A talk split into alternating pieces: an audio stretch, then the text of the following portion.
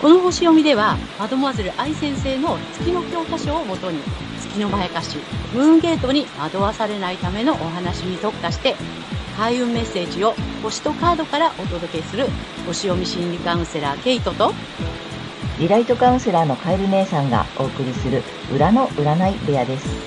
月星座の注意ポイントもお伝えしていますので、太陽星座と合わせてご覧ください。月星座がわからない方は、無料のホロスコープの作成サイトの URL を概要欄に貼っておきますので確認してください。月星座のムーンゲートについては12星座別に詳しく解説している動画がございますので、ぜひそちらもご覧ください。ゲートとカエル姉さんの裏の占い部屋へようこそ。ようこそ。皆様こんにちは。お元気ですか？はい、えー、今日は9月28日、お羊座の満月の星読みとカードリーディングをお送りいたします。まずはね、ケイちゃんに星の動向をお願いします。はい。はい、えー、今回の満月は、お羊座の6度、えー、12ハウスで起こります。えー、見えない敵、一心上の自由の制限、あとは秘密とか隠されている問題などを表す12ハウスにあって、えー、光と闇、えー、引用原理、相対性などがキーワードとなっています。で、大まかな原理としての光と闇に気がつくという意味合いのある度数なので、え私たち国民の意識は隠されている問題など、え12ハウスの事象に対して、え気づいていくことになりそうです。えーまあ、その、12ハウス、魚座にね、関係の深い、あの、薬とかね、宗教に関することかもしれないかなと思います。はい。ただですね、これ、インターセプトとか、インターセプテッドサインといって、この12ハウスのエリアの中に、お羊座がすっぽりとね、こう、収まってしまっている状態なので、お羊座の気づきよりも、12ハウスの秘密の方が強く、えー、気づくにはちょっと時間がかかるような印象です。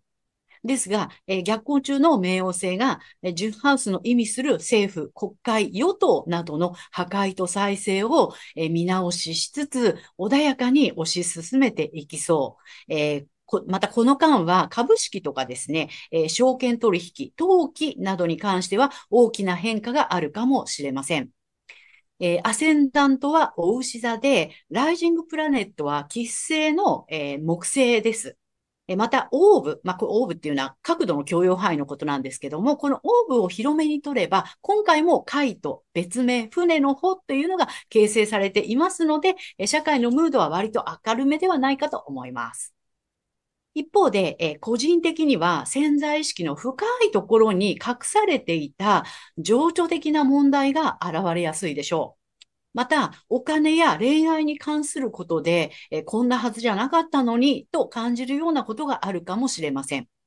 怒りを出さないことやノーと言えないことが解決を遅らせて、さらに月にとらわれると、克服する目標や努力するテーマにこだわって疲れてしまったり、自己嫌悪に陥ってしまうかもしれません。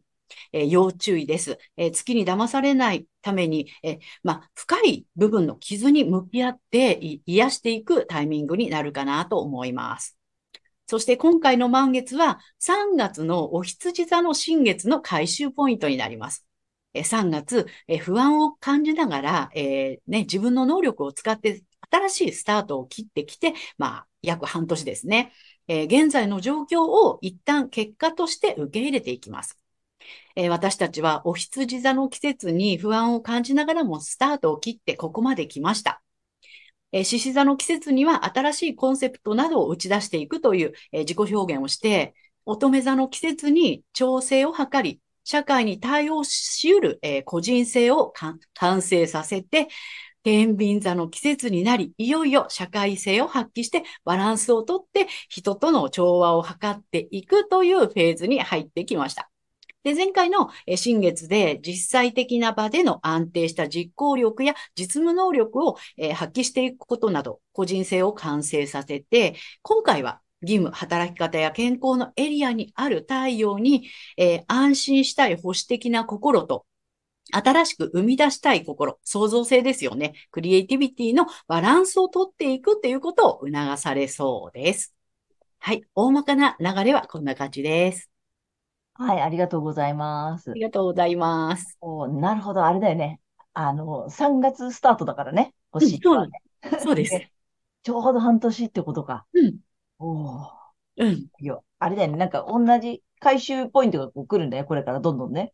そうです、そうです。ね、3月からスタートしてて、それうん、の最初、まあ最初の3月のやつの今、1回目の回収が来てんだよね。そうです、そうです。その後、どんどんどんどんその前回の、まあ2うん月、3月から4、5、6ってずっとずっと回収回収っていうのが、この後半年で起こるんだよね。そうなの。3月の新月、えー4うん月の新月うんっていうのがね、だんだんだんだんこの秋の季節になってきて、回収していく、満月を迎えていくっていう感じ。おもこれ面白いよね。あ面白いね。の、そう。あのさ、新月の、まあ満月もそうだけど、順番にちゃんとこう来てるんだよね。そうなの。順番に来てます。それで回収ポイントが半年後にちゃんとこう来うん、て、だから見直しというかさ、うん。どうだったかな？みたいなね。そう。で、一旦受け取って、またね、そこから、みたいなね。そう。まあ本当後半戦に入りましたって感じだね、星はね。そうなの。う。うんん。で、乙女座って、えっと、ハウスで言ったら6ハウスの対応になっているので、ホロスコープの、えっとね、円のね、あの、下から半分をやってきましたって感じ。で、いよいよ上半分の7ハウスっていうかね、えいよいよ社会に関わっていくよ。社会的な人格を今度は育てていくよっていうね。うんそうえだよ。な、ーなんて言ったらいいの出てきました。えっと、自分の宿題終わらせて、そ、なんて、今度は外側っていうかね、対そうそ社会とかさ、う。うん、ってことだよね。個人の自分と向き合った後、うん。えー社会とどうしていくみたいなフェーズにも入ったってことか。そうです。ああ、面白いね、本当面に。白いね。ね。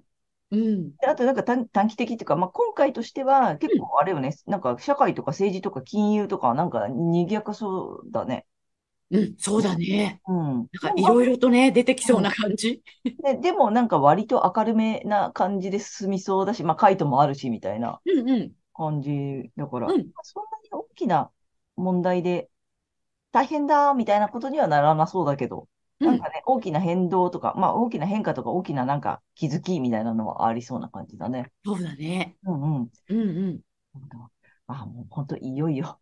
星。読み的には、えーなんだ、なんつうの、1年の家で、うちでさ、6月ぐらいになったら、まあ、もういよいよ、あと半分ですとかいうのが、うん。ここで来てるって感じだよね。そうです、そうです。星読み的には、えー後半戦に入りましたよ。そうですね。下半期がね、みたいな。あそうだね、下半期に入りました。ということで、じゃあ、各星座の下半期を見ていきたいと思います。はーい。はい。はい。では、今回の満月が水亀座さんにとってどんな満月なのかっていうことでお伝えしていきたいと思います。えー水亀座さんが安心したい保守的な心と新しく生み出したい心、まあ、創造性、えークリエイティクリエイティビティですね。のバランスをとっていくことを促されるエリアは、え思想、哲学、海外、スキルアップなどがキーワードの、えー探求と精神性の領域です。革新的な、えー革新的で斬新な思考を持ち、え状況を先読みすることも得意な水亀座さん。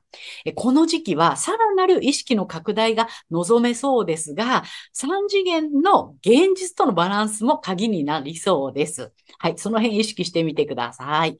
はい。そしてこの時期のラッキーアクションです。発展のキーワードは洗練、物質的な満足感、上品、経済活動などになります。これは実はですね、8月の獅子座の新月のメッセージと同じです。家庭内において美的センスを発揮して、インテリアやカーテンなどのファブリック、またはですね、食器や部屋着など、品質の良いものを選んでいくことなどを、もう一度見直しをしてみてください。そして、金運アップの鍵ですが、えー対人関係やパートナーシップにおいて自分らしさをアピールしていくことになります。で、また、契約でですね、あと共同事業などにおいても、堂々と自分をアピールすることで、えー金運アップにつながるでしょう。ぜひね、それを意識してみてください。はい、ここまでが太陽水亀座さんへのメッセージと、ここからは月水亀座さんへの注意ポイントです。で、え月の欠損ポイントということでね、毎回お伝えしてるんですけども、今回はですね、えークオリティ3区分という、えー行動パターンについてお話ししたいと思います。はい。水亀座さんはですね、え不動級ということで、えー安定させるとか持続させる、維持をするというね、えーそういうことが得意になります。で、えー風の不動級なので、やっぱり思考とかですね、まあ、考え方とかっていうことをね、えしっかり持論を持っているっていう、オリジナリティを持っているみたいなね、そんな感じだと思うんですね。個性っていう部分にも出てくると思います。で、これ月はですね、そこは欠損ポイントなので、あまりその個性とかね、自分の考え方、持論っていうところに、えこだわりを持つとうまくいかないよっていう感じだと思います。はい。そんな月水亀座さんがですね、えこの時期、月にとらわれると、えー言語、知的好奇心、学習、通信などのコミュニケーションの領域で、え克服する目標や努力するテーマにこだわってしまうかもしれませんが、えそれは全てを失わせるムーンゲートにつながる月のまやかしなのでご注意ください。エネルギーを奪われて疲れ果ててしまったり、やりすぎて逸脱してしまうかもしれません。意識するのはご自身の太陽星座の領域で保守的な心と創造性、クリエイティビティのバランスをとっていくことになります。で、えーこの月のまやかしから抜けていくために、反対星座の太陽獅子座さんの回をぜひ参考にされてみてください。反対星座を活用しますと、えーリセットができますので、えー月と太陽が同じという方には特におすすめです。で、このね、えー反対星座の活用なんですけども、えっと、太陽獅子座さんの回をね、ぜひ参考にしていただいて、えーラッキーアクションや、えー金運アップの鍵などを導入していただけるといいんじゃないかなと思います。はい、星読みは以上となります。ありがとうございます。ありがとうございます。ということでね、えっ、と、月星座が水亀座さん、さっきも言ってたんだけど、不動級なんだよね。そうなの。なんかね、ちょっと意外だなって私は思ったんだけど。ああ、そっかそっか。風のイメージがあるからね。ね、うん、風グループだからなとうんうん思ったんだけど。まあ、あれよね、やっぱりどっちり構えてるっていうかさ、こう、信念みたいなね、そうそうそ あるんだよね。う。うん。そうそう。だまあ、月星座なので、そこがさ、あの、まあ、逆だよっていうことなので、あれよね、だから不動級だからさ、逆に太陽星座が全然活動級とかなのにうん、月星座がさ、この月水亀座さんだったらさ、こう、本当なら自分から歩み寄った方がいいのに、うんいやいや、頑固にさ、いやいや、なんかちょっとみんなが来てくれるまで、とかさ、やりそうなね。そうそう。ね、だからそこの、なんかちょっと、まあ一番見てほしいのは、まずさ、まあ3区分しかないからさ、確率的にはあれかもしれないけど、もしかしたら太陽星座と全く真逆の行動パターンを持ってるかもしれないっていうのを見てほしいよね。そうなんです。うんね。で、あの、ほら、月星座だからさ、こっちの方が正しいみたいになっちゃうんだよね。そう、無意識でそう思わされちゃうのよね。そう。なので、そのさ、不動級として動く方がさ、その安定、維持、なんだ、継続とか、ね、継続。そっちの方がいいことだ、みたいになっちゃって、うん。まだほら秋っぽい私ダメとかね、やってたりするパターンもあるので、まずはね、その辺ちょっと見ていただけたらなと思います。はい。はい。ということでね、ここからはカエル姉さんのカードリーディングならぬカードカウンセリングに行きたいと思います。お願いします。はい。で、今回もね、タロットカード2枚と、あとラストにね、またリアルで1枚引いていきたいと思います。でタロットカードいきます。えー太陽水亀座さんにね、だだん。お、なんかね、なかなか面白い。うん。で、今回も、えっ、と、1枚目こっち。はい。で、えっ、と、2枚目補足と他のアドバイスってことで、うん一応引いてるんだけど、まずね、これあれなのよ。普通にさ、ペンタクルの8の聖地。だから、コツコツやってるし、成果も出るし、結果も出るよ。うんで、まあ、すごい集中してんのね、今。うんうん。うん。めちゃくちゃ集中して取り組んでるし、まあ、スキルもだから上がっていくよ。はい。うん、って感じだから、いいのよ。すごく、なんかこう、上り坂みたいなさ、うん感じのカードだからいいよね。あと、忍耐力とかさ、努力が実を結ぶとかね。うん。そんな感じだからさ、あめちゃくちゃいいじゃん。でね、まあ、2枚目アドバイスとなんかさ、こ他に言ってたらさ、これね、あの、ペンタクルのクイーンの逆位置なのよ。うん。で、まあまあ、アドバイスとかだからさ、注意事項というかさ、なんだろうなと思ったんだよね。で、ちょっと、うーんとね、もしかしたら、うんなんつったらいいのかな、やりすぎ？あとねや、りすぎ。うん、か、もしかしたらちょっとね、周りほっときすぎ？めっああ、なるほど。ちゃ集中してんのよ。うんうん。うん。なんかね、これほら、逆位置だからさ、本当なら甘やかしすぎとかさ、うん。カードなんだけど、もしかしたらこう来てるから、あ あまりにこうなっちゃってて、うんでほら、なんか水亀座さんも意外とこう、ほら、こう行くじゃない？うん。ご自身の信念とかほら、ねうん。発信したいこととかさ、うんあったりするから、意外とちょっと周りもしかしたらちょっと見た方がいいかもしれない。ちょっと周りの様子も伺ってみて、たまにはこう、あのほら、こう一心不乱にこうなってるからさ、うん。ちょっとこう周りキョロキョロ、うん、した方がいいかもしれない、もしかしたら。なるほど。うん悪くはないよね、別に。だからどうってことではないんだけど、うん。うん、たまにはちょっと顔上げてみて、そんな感じ。ちょっとこう、周りを見たらさ、あ、なんか楽しいこともしかしたらやってるかもしれないし、うんうん、ちょっとね、そんな感じを受けたのよ。うん。なんだろうね。うんあのね、ちょっと見直しっていうのもあるんだよね。だから、このうんコツコツの中に、ちょっと、それじゃなくてもいい、よかったり、もっと違う方法があるよとか、うん。うん。そんなヒントもあるかもしれないの。だから、だからちょっと周り見てほしいの。なるほど。うん。なんか面白い組み合わせだなと思う。まあね、あの、全然悪くはないので、コツコツとちょっと周り見る。この、この繰り返しをね、ちょっとバランス取っていただけたらいいかな。あ、今日ほら、三次元のってあったでしょ？そうね、そうね。うん。三次元の現実とね。そうそう現実見てっていう感じなの。ちょっと周りの雰囲気とかさ、ほら、水亀さんだからちょっと、先、なんだよ、最先端とか先進的でしょ？そうなのよ。でギューってなってたりするから、ちょっとね、一回三次元戻ってきて。そうだねそん。な感じ。金運アップの鍵もほら、対人関係とパートナーシップだからさ。ああ、そうだね。ちょっと周りの人、意外と置いてきぼりになってたりするっぽいので、うん。我が道ビューンって、ギューって言ってるかもしれないけど、うんたまに三次元戻ってきて周り見て うん、また好きなことして、みたいなね。そんな感じかな。うん。面白いよね。ちょっとね、参考にしていただけたらと思います。で、3枚目はね、えっと、ちょっと久しぶりにカラーカード、うんでみたいと思います。水亀座さんにね。ちょっと夏以来、久しぶりに秋、秋色、もうね、10月にそろそろなるというところなので、水亀座さんの秋カラーをお願い、あ、来たよ。あ、お願いします。ダダン。おー、おー秋っぽいね。ねね、今回やっぱ多いね、こういう色が多いね。ね。うあん。、これはね、ブラックなんだって。あ、そうなのね。うん初めてかもしれない。うん。ブラックでね、意味がね、暗闇に豊かさを見出すだって。おー。うん。面白いね。ねでも黒いいよね。いいね。うん。ちょっとうん黒色とか採用していただきたいな、ぜひ。